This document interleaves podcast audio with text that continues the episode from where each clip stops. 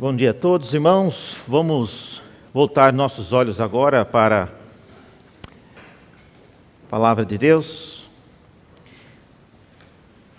Seguindo nossa sequência, hoje estamos na décima mensagem já no livro de Isaías.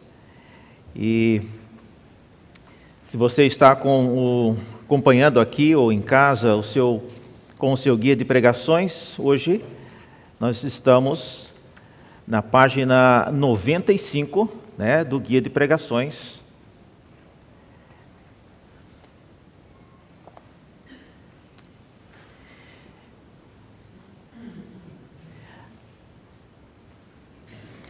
Isaías, no capítulo 62, é o texto para nossa edificação nesta manhã.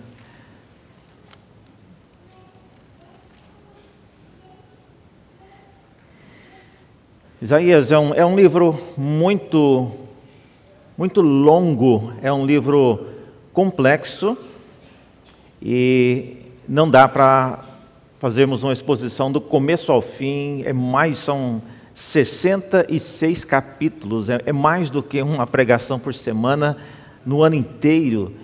E além de ser uma coisa muito complexa, nós, então eu selecionei alguns trechos, mas é, é bom que você é, se lembre disso e atente para o fato de que Isaías é um dos livros principais no Novo Testamento. E o apóstolo Paulo, Jesus e vários autores do Novo Testamento citaram Isaías para explicar diversas coisas. Então, por aí você já percebe a importância desse livro é, para o todo das Escrituras. Então, é importante você entender isso. É, complexidade, irmãos, não tem a ver com coisa é, difícil, impossível de entender. Na profissão de vocês, muitos leem coisas complexas.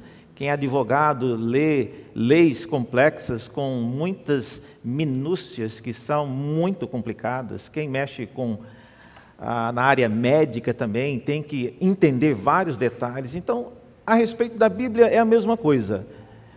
Ah, é, é uma coisa complexa, mas com a ajuda do Espírito Santo é possível sim você entender várias coisas. Mas você tem que dar uma ajudinha para a sua mente.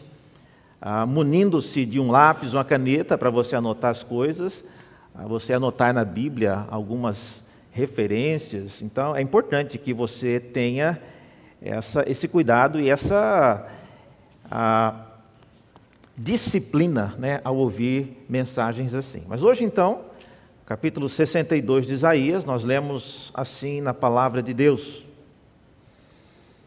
Por amor de Sião não me calarei, e por amor de Jerusalém não me aquietarei, até que a sua justiça saia como um resplendor e a sua salvação como uma tocha acesa. As nações verão a sua justiça, ó Jerusalém e todos os reis contemplarão a sua glória, e você será chamada por um nome novo, que a boca do Senhor designará. Você será uma coroa de glória na mão do Senhor, um diadema real na mão do seu Deus. Nunca mais a chamarão de abandonada, e a terra não será mais chamada de arrasada você será chamada de minha delícia, e a sua terra de casada, porque o Senhor se delicia de você, e a sua terra se casará. Porque, como o jovem se casa com a moça, assim os filhos se casarão com você. Como o noivo se alegra com a noiva, assim o seu Deus se alegrará com você. Sobre as suas muralhas, ó Jerusalém, pus guardas que jamais se calarão, nem de dia nem de noite. Você, que farão com que o Senhor se lembre, não descansem, nem deem a ele descanso até que restabeleça Jerusalém e a ponha por objeto de louvor na terra. O Senhor jurou pela sua mão direita e pelo seu braço poderoso: nunca mais darei o seu cereal como alimento para os seus inimigos. Nem os estrangeiros beberão o seu vinho que você produziu com tanto trabalho. mas aqueles que ajuntaram o cereal serão os que comerão, louvando o Senhor. E os que recolhem as uvas beberão o vinho nos átrios do meu santuário. Passem, passem pelas portas, preparem o caminho para o povo. Aterrem, aterrem a estrada, tirem as pedras, levantem um estandarte para os povos. Eis que o Senhor fez ouvir até os confins da terra estas palavras. Digam à filha de Sião: Eis que vem o Senhor. Com ele vem a sua recompensa, e diante dele vem o seu galardão. Eles serão chamados povo santo, remidos do Senhor. E você, Jerusalém, será chamada de procurada cidade não abandonada. Até aqui a palavra do nosso Deus. Vamos orar mais uma vez. Senhor Deus, abra nossos olhos para enxergarmos na tua palavra aquilo que nos edifica. Sabemos que o Senhor fala por meio da tua palavra e pedimos também que o Senhor nos instrua por meio da explicação dela. Ajuda-nos agora, porque somos, por natureza, incapazes de ouvi-la de forma que tenhamos instrução e edificação. Precisamos que o teu Espírito, o mesmo que a inspirou, possa também nos trazer entendimento nesta hora. E é por isso que oramos em nome de Jesus. Amém. Meus irmãos, há muitos de nós não conseguimos administrar por muito tempo situação que vai fugindo ao nosso controle. Ah, quando nós caminhamos é, investindo em alguma coisa ou ajudando alguém, chega um ponto que nós simplesmente largamos de mão, porque não dá mais para você administrar ah, todo o empenho colocado e você vê ao mesmo tempo que não está tendo resultado. E a decisão nossa geralmente é de largar mão e deixar para lá, não tenho mais o que fazer e eu não quero mais também me envolver com isso. E, e esse ponto crucial quando você decide largar mão, não mais envolver-se com aquilo, depende muito da sua expectativa com o que ainda pode ser feito.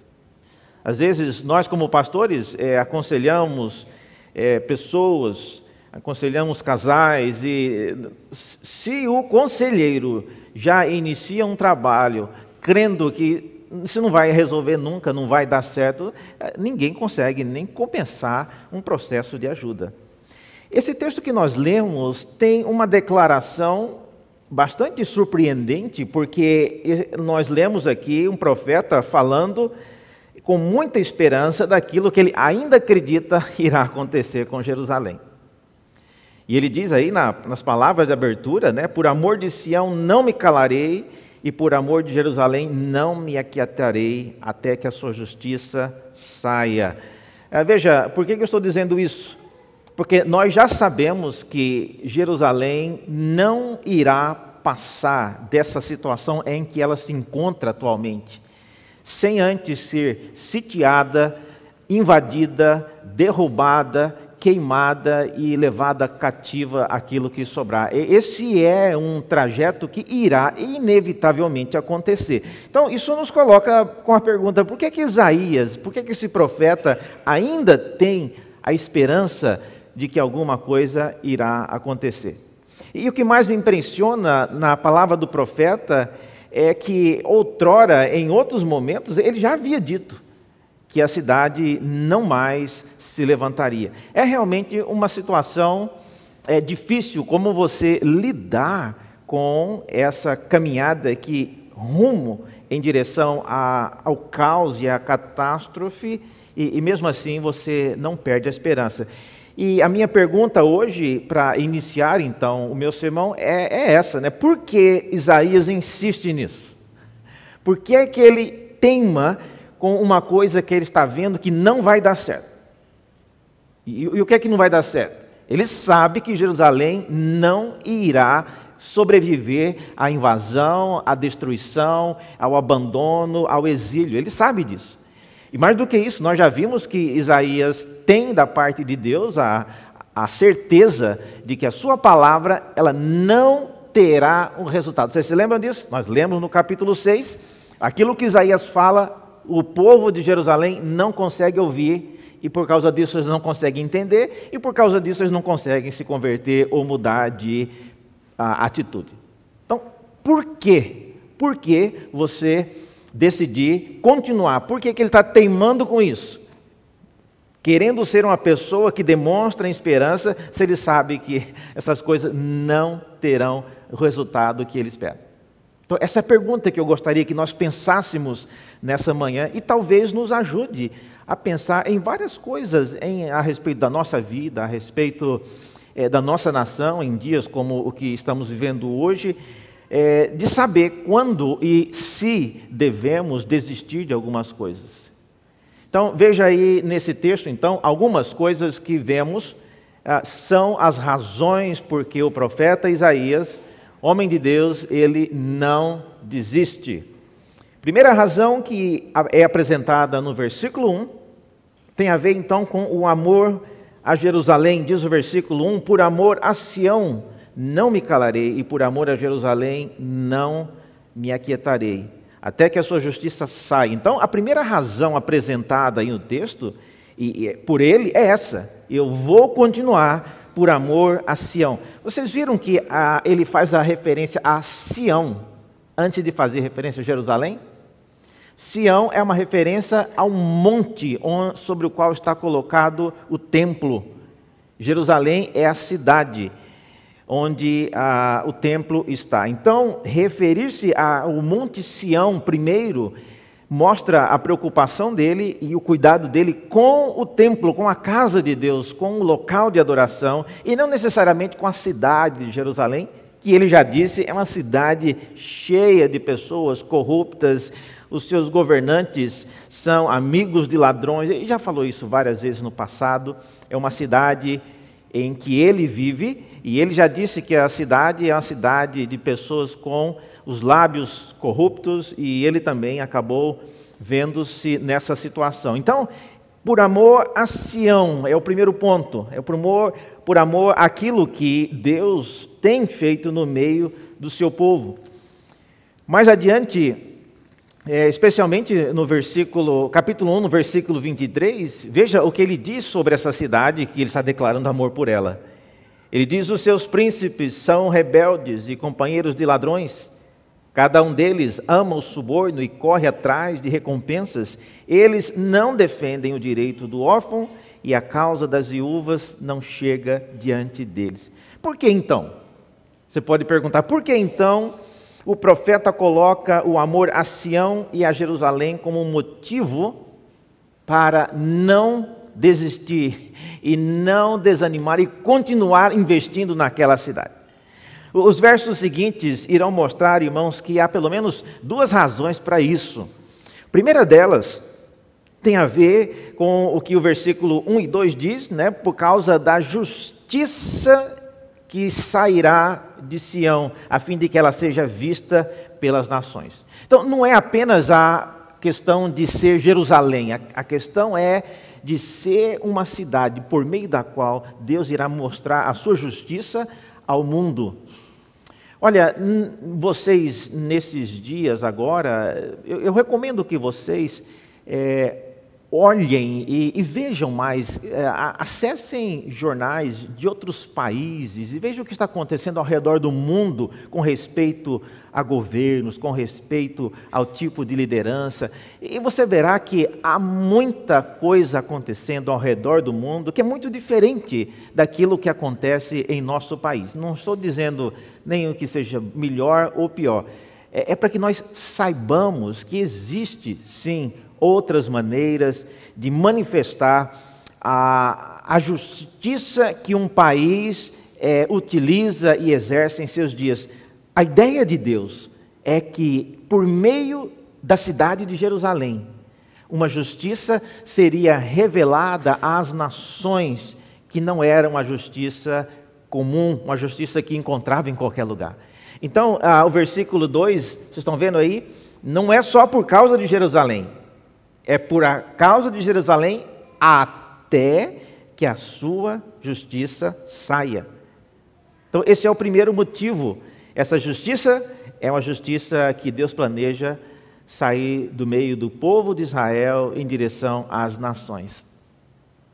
É, às vezes nós observamos o modo como Deus age em relação a algumas, algumas nações, algumas, algumas pessoas, por exemplo, no Antigo Testamento, que foram curadas por alguns profetas, é, foram curadas de maneira tão inusitada que a, a própria pessoa falou: é só isso. E o modo como Deus age acaba influenciando, acaba mostrando o Deus que Ele é ao redor do mundo.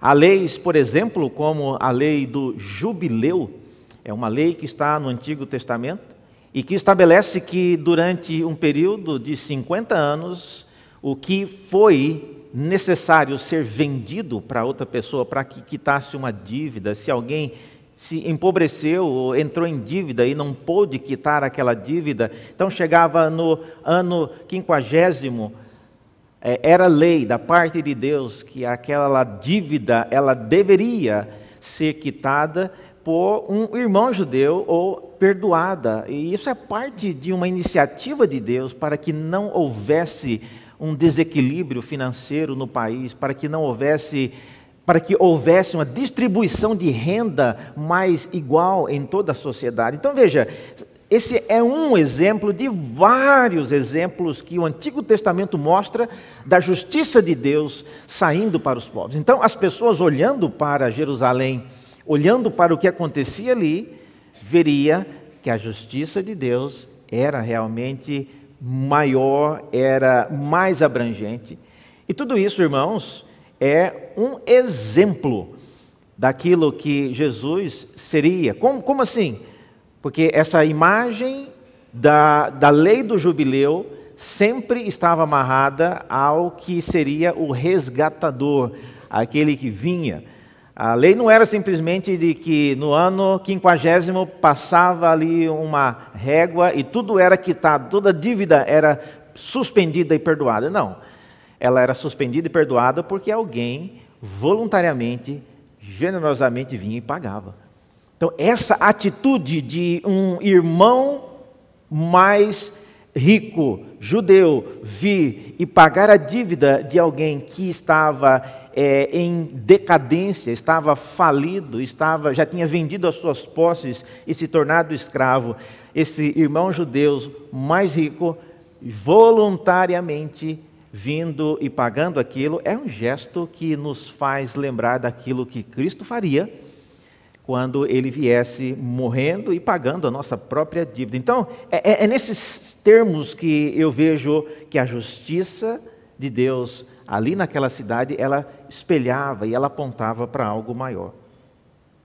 Mas não é só isso, veja, além dessa justiça, também o texto diz nos versículos 2 a 4 é para que Jerusalém seja chamada por um novo nome. Vocês viram aí? As nações verão a sua justiça, ó Jerusalém, e todos os reis contemplarão a sua glória, e você será chamada por um novo nome. Então veja, o nome de Jerusalém nem é tão importante. O nome será mudado, o nome Jerusalém é, foi algo passageiro e hoje, por exemplo, eu fico impressionado até com as pessoas que criam tanta, é, tanto desejo de querer conhecer Jerusalém, visitar Jerusalém, estive em Jerusalém. Olha, para o cristão, a Jerusalém, a que está hoje lá na Palestina, não é algo tão importante assim. Ah, o texto nos mostra que ah, Jerusalém era um local que Deus sim abençoou, usou por um tempo, mas a Jerusalém que permanecerá e que é a que nos influencia hoje, ela inclusive tem outro nome, e um nome que representa quem ela realmente será pelos séculos dos séculos. Versículo 4 diz que ela nunca mais será chamada de abandonada, e também a sua terra nunca mais será chamada de arrasada, mas pela boca do Senhor ela será chamada de minha delícia ou meu deleite meu prazer. É essa a expressão que aparece no final do versículo 4, que será o nome da cidade de Jerusalém. Então, a cidade de Jerusalém, nos dias de Isaías, era abominável, era algo detestável diante de Deus. Mas a expectativa era que depois, no futuro, passado o período do exílio, ela então teria uma nova maneira de ser chamada. Às vezes nós batizamos a cidade, cidades né, com nomes assim extremamente, ou com situações tristes, né, como a cidade de Sodoma e Gomorra. Não sei quantos se lembram, mas antes dela ser destruída por causa de tudo o que aconteceu, Sodoma e Gomorra era uma cidade conhecida pelas, pelas planícies verdes. Ele escolher onde ele queria, aonde ele queria ir. Ele olhou e disse e viu que a, a região de Sodoma e Gomorra era muito bonita e ele então se dirigiu para lá porque era um local aparentemente aprazível e muito bonito e bastante atrativo para quem tinha criação de gado, como era o caso de Ló. Mas hoje ninguém mais se lembra de Sodoma e Gomorra nesses termos, mas se lembra como um local que é objeto do juízo de Deus e do castigo de Deus. Jerusalém não será mais chamada né, de uma cidade abandonada e derrubada, mas uma cidade que é a delícia de Deus. Irmãos, a nossa vida e aquilo que nós fazemos no mundo, vamos deixar na, na cidade onde nós moramos, é, precisa estar associada com aquilo que Deus faz conosco. Eu não sei como que você é conhecido no local onde você trabalha, na região onde você mora, é, se você é aquele vizinho chato, ou se você é aquela pessoa intransigente, ou se você é aquela pessoa que é a bênção é conhecida, na, pelo menos na sua rua, como alguém que está sempre disposto ou disposta a ajudar, a ser sensível às necessidades da sua região. Olha, fama, como eu já disse em outras ocasiões, ela cresce independente de você. E às vezes até contra você. Quando você descobre, você já tem uma fama terrível ah, na sua região. Mas Jerusalém aqui nos dá, Isaías mostra, né, que a cidade ela seria novamente chamada pela boca de Deus, não por uma cidade derrubada, abandonada, mas uma cidade que é o deleite de Deus. Então, essa é a razão porque ele não se cala, essa é a razão porque ele, ah, mesmo vendo a tragédia, mesmo vendo a, a maneira como Jerusalém caminha, de maneira a passos largos para o abismo, Isaías não desiste de continuar falando sobre essas coisas.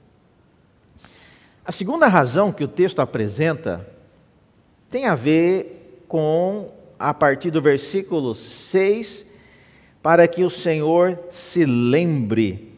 Olha só o que é dito a partir do versículo 6. Eu queria, se você tivesse uma, uma caneta, olha só onde aparece essa expressão, para que o Senhor se lembre. Sobre as suas muralhas, ó Jerusalém, pus guardas que jamais se calarão, nem de dia, nem de noite. E vocês, que farão com que o Senhor se lembre, não descansem, nem deem a ele descanso, até que restabeleça Jerusalém e a ponha por objeto de louvor na terra. Então, há uma razão aqui o Senhor espera, o Senhor, e o profeta Isaías revela isso aqui, de que há pessoas que se incumbirão de lembrar o Senhor daquilo que ele tem que fazer, ele havia prometido fazer. É, eu não sei quantos já estão acostumados com essa expressão de que o Senhor se lembra de alguma coisa. Não é comum, porque Deus é um Deus onisciente e, em tese, ele não se esquece de nada. Mas essa expressão se lembrar de significa que Deus volta a ter uma atitude diferente, favorável em relação a alguém, a alguma cidade. Então, quando se diz aqui que essas pessoas que estão nas muralhas de Jerusalém, que são os guardas, são os arautos, Aquele que está sempre olhando para o que está acontecendo ao redor do mundo e ele avisa da chegada do perigo, avisa das coisas que são importantes para os moradores de Jerusalém, são eles, diz o texto, que não devem se calar, não devem desistir de fazer o Senhor se lembrar. Se lembrar do quê? Olha só, a partir do versículo 8, porque o Senhor jurou alguma coisa. Versículos 8 em diante diz que o Senhor jurou pela sua mão direita e pelo seu braço poderoso que nunca mais darei o cereal como alimento para os seus inimigos, nem os estrangeiros beberão o seu vinho que produziu com tanto trabalho. Isso é uma referência a você trabalhar e o seu produto, aquilo que você arrecada, aquilo que você conquista, é simplesmente levado. Eu vejo isso às vezes, é, eu olho para o meu olerite, sabe, que tem um valor que você ganha, o bruto, mas aí sempre tem a lista de descontos, né? A lista de desconto é, é desanimadora. É quanta coisa descontada, né? E o que é mais descontado, a facada maior, é imposto de renda. E ali não tem jeito, é de, de descontado na fonte, ah, e aí vem desconto disso, desconto daquilo, desconto daquilo, desconto daquilo, e você pensa, meu Deus, né? Aí eu, eu já até olho devagarzinho para chegar no valor líquido, porque geralmente é bem menor do que o valor bruto, porque tirado todos os descontos, é, então fica uma coisa bem menor. Ah, pessoas que às vezes eu assisto em situações muito mais graves, é triste você ver embora vivendo em situação e em locais de riscos, né, de deslizamentos, mas frequentemente você assiste na televisão pessoas chorando porque da noite para o dia a chuva levou tudo que ela tinha, morava em, em costas e a água levou tudo. Pessoas que foram vítimas de incêndio ou de qualquer outra tragédia que consome toda a casa, todos os bens, são pessoas simples que já não têm quase nada, mas mesmo assim é importante. Ah, eu ouvi, inclusive, uma, uma reportagem falando sobre até esses moradores de rua que estavam reclamando porque eh, havia abrigo na cidade eh, de São Paulo para ele poder dormir na época do frio, mas as iniciativas que acolhem isso ele dizendo, as iniciativas que acolhem o mendigo ou a pessoa que mora na rua não tem lugar para guardar as coisinhas dele, a famosa charrete que eles puxam, né? Cheia de papelão de plástico, mas para ele é importante. Como que eu vou dormir dentro de uma, um abrigo e deixar a minha charretinha com as minhas coisas lá fora? Na hora que eu voltar, não tem mais nada. O Senhor jurou ah, que ele não mais deixará, diz o versículos 8 em diante, que as pessoas, que os povos venham e levem aquilo que é nosso. E essa é uma promessa que Jerusalém irá, infelizmente, ter que ver uma vez acontecer. Durante a queda de Jerusalém, ah, não só os bens, mas muitos dos filhos. O profeta Daniel foi um exemplo disso. Ele foi levado cativo pelos babilônicos ainda muito jovem. E numa situação como essa, uma situação de sítio, eles não querem saber se vou, levar a criança, mas cadê o pai para ir junto? Não, é pega, não importa se tem pai, se tem mãe, se é casado, se é cônjuge. Isso não acontecerá mais, diz o Senhor. Ele jurou pela sua mão direita, pelo seu braço poderoso, que nunca mais darei o seu cereal como alimento para os seus inimigos. Tá? Então essa é uma promessa de Deus. E é por causa disso então que Isaías ele não se cansa de orar, não se cansa de falar sobre isso, mesmo que a sua palavra não esteja tendo o resultado que ele espera. É, é desanimador, irmãos, você vê, você dá conselho para alguém, você tentar convencer alguém, mas você percebe que a sua palavra está entrando por aqui e está saindo por aqui. Isso dá até ódio, dá até raiva. Porque você vê que todo o seu empenho não está tendo nenhum resultado. Mas Isaías, o profeta Isaías, ele demonstra ter confiança em Deus de que irá algum dia se lembrar dessas coisas que o Senhor mesmo prometeu. Em terceiro e último lugar, uma terceira razão porque Isaías não desiste, mesmo tendo sua palavra ignorada, é porque o Senhor vem para Sião como seu Salvador. Diz os versículos 10 em diante, começa como que uma nova estrofe. Olha só, é, é, são palavras do próprio Deus dizendo, por meio do profeta Isaías: passem, passem pelas portas, preparem o caminho para o povo, aterrem, aterrem a estrada, tirem as pedras, levantem um estandarte para os povos. É, do que, que vocês se lembram disso? É a mensagem de João Batista, por exemplo, que foi chamado para aplanar os caminhos do Senhor que viria. Então, essa era uma atitude de preparar o caminho para quando alguém, uma realeza, vinha visitar uma região, a, a, o, a, o, pavimento, as, as ruas eram é, suavizadas para que as carruagens não sacudissem demais e não balançassem demais ao ponto de jogar até o rei de fora da, da carruagem. Então, esse ato era um gesto de honra, andar sobre ruas que foram aplanadas, tiradas as pedras, era um gesto de honra. E, e o que é que está vindo aí? Diz o texto. É, algumas coisas vinham acontecendo. Primeiro, é dito que a vinda do Senhor a Sião trará os povos que ouviram as palavras dele.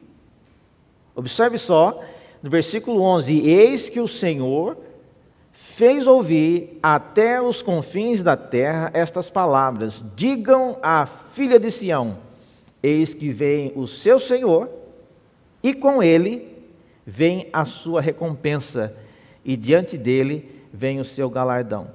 Então, o Senhor não vem sozinho, o Senhor vem trazendo também as muitas nações, os muitos povos que ouviram a respeito disso.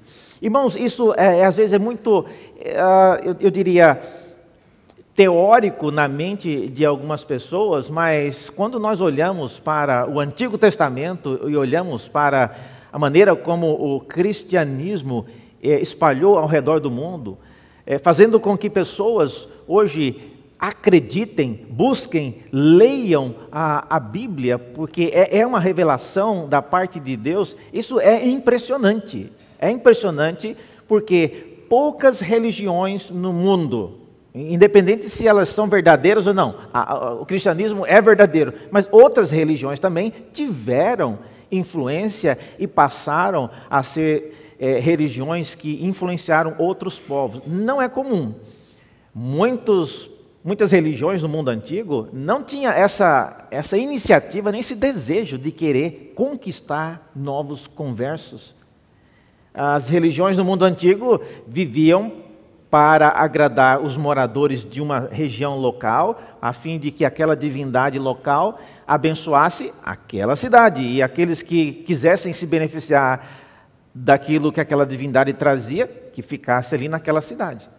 O cristianismo não, é uma religião verdadeira que buscou alcançar povos e Deus não quis, o próprio Deus não quis teimar tanto com Jerusalém e resolveu destruí-la, derrubar o seu templo, encerrar o reinado do trono de Davi aqui na terra, porque o objetivo de Deus não é só manter Jerusalém. O objetivo de Deus é fazer com que os povos venham. Então, nessa Nesse versículo 11, então, você observa que o Senhor, ele fez ouvir a sua voz e ele trará, juntamente com ele, os povos que ouviram a sua palavra. No versículo 12 também é dito que os povos serão chamados de povo santo. Vocês viram aí? Eles, eles quem? Os povos serão chamados de povo santo remidos do Senhor. Esse eles não é o povo de Jerusalém, porque o povo, Jerusalém vem logo na sequência. E você, Jerusalém, então veja, então há uma diferença entre eles, que são os povos, que não são pessoas de Jerusalém, e o você, que é a referência a Jerusalém. E esse eles são as pessoas que Deus tem trazido. Povo de Santo Amaro, não podemos nos esquecer, não podemos nos esquecer de que essa igreja de Santo Amaro precisa continuar sendo bênção no mundo. O meu desejo é que isso acontece, muitos que são às vezes mais antigos em Santo Amaro, algumas pessoas vêm me dizer: Nossa, pastor, às vezes eu entro aqui na igreja, eu fico até assustado, porque eu não conheço mais ninguém. Muita gente, e se você dá uma, uma saidinha, viaja um ano, vai morar na outra cidade, quando você volta, você conta nos dedos de uma mão as pessoas que ainda estavam aqui da época que você esteve. Por quê? Porque Deus tem feito essa reciclagem e o meu desejo é que Ele faça muito mais. Não é para que Ele torne a igreja totalmente estranha, é para que nós não nos esqueçamos de que o nosso objetivo, a nossa missão é ser luz, é trazer pessoas, é fazer com que o evangelho que é pregado e vivido por cada um de vocês seja do conhecimento de mais pessoas possíveis. Então, o texto diz aqui que esses povos serão chamados de povo santo. Muito interessante. Não é Jerusalém que será chamada de povo santo, mas os povos. E Jerusalém será chamada de quê? O povo de Jerusalém será chamado de procurada e cidade não abandonada. Ha, interessante, né? Eu estava esperando que Jerusalém fosse chamada de, de povo santo, mas não. E é interessante isso, porque Jerusalém, o plano de Deus para essa cidade não é que ela em si seja uma cidade santa. Ela tem que ser uma cidade que será procurada, ou seja, povos irão até Jerusalém para ouvir da palavra de Deus. Isso começou a acontecer nos dias de Pentecostes, quando judeus que moravam em várias regiões do mundo antigo foram para Jerusalém é, por ocasião da festa do Pentecostes, e juntamente com esses judeus vieram muitas pessoas, muitos povos, e eles então ouviram das grandezas de Deus sendo proclamadas ali. E o milagre que aconteceu para naquela época não tinha tradução simultânea, como às vezes a gente faz com um pregador que é gringo, né? É, a pessoa fala em inglês, o cara fala aqui em português e vai levando. Mas como não tinha aquilo naquela época, Deus providenciou que a pessoa falasse, seja lá qual idioma ela estava falando, e quem ouvia, já ouvia na sua língua. Imagina, maravilha. E ao fazer isso, então, Deus não é o cumprimento maior, mas Deus começa a fazer aquilo que ele promete aqui. Conclusão, irmãos, como nós podemos concluir e guardar alguma coisa disso para as nossas vidas? Nós perguntamos no início dessa mensagem por que Isaías continuou fazendo aquilo que ele não via estar tendo nenhum resultado. Por que, que ele continuou teimando com aquilo?